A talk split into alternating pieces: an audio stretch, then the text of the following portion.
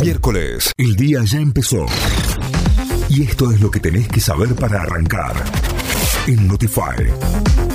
Ahora sí, vamos a las noticias. Arrancamos informándonos desde nuestra web notify.com.ar. Previaje, desde hoy se podrán comprar paquetes turísticos. Los usuarios del plan tendrán la oportunidad de viajar entre el 24 de mayo y el 30 de junio, incluso los fines de semana extra largos. Según este programa, se reintegrará el 50% de la compra para volver a utilizar en la cadena turística y para personas afiliadas de PAMI, la devolución será del 70% con un tope de 70 mil pesos. Schiaretti busca acordar con los docentes y el CEP pide el mismo trato. El gobierno de la provincia de Córdoba le realizó una nueva oferta a la UPC.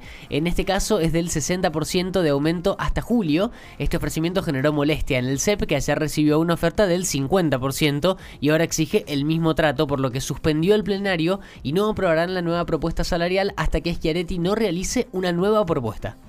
Salud advirtió sobre la circulación de una nueva variante de dengue y chikungunya. El Ministerio de Salud de la Nación advirtió sobre el impacto clínico y epidemiológico de los nuevos genotipos de las variantes del virus dengue y de la fiebre chikungunya circulantes.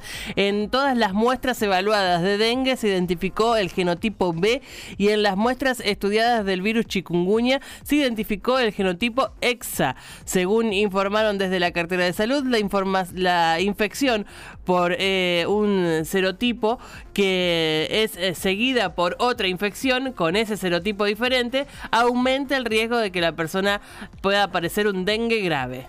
El viernes continuarán los peritajes en las altas cumbres por la tragedia ocasionada por Oscar González. La justicia de Córdoba confirmó que el próximo viernes continuarán los peritajes en la ruta de las altas cumbres para determinar si el ex legislador González habría cruzado el carril en doble línea amarilla previo a ocasionar el accidente en el que falleció una mujer y dos adolescentes resultaron gravemente heridas. Boca lo dio vuelta y ganó la bombonera. El Ceney se sufrió hasta el final y derrotó al Deportivo Pereira de Colombia por 2 a 1 en la segunda fecha del grupo F de la Copa Libertadores. Los goles del equipo de Almirón, que tuvo como gran figura al juvenil Valentín Barco, los convirtieron Luis Advíncula y Alamarela. El próximo miércoles 3 de mayo Boca jugará su siguiente partido en la Copa visitando a Colo Colo.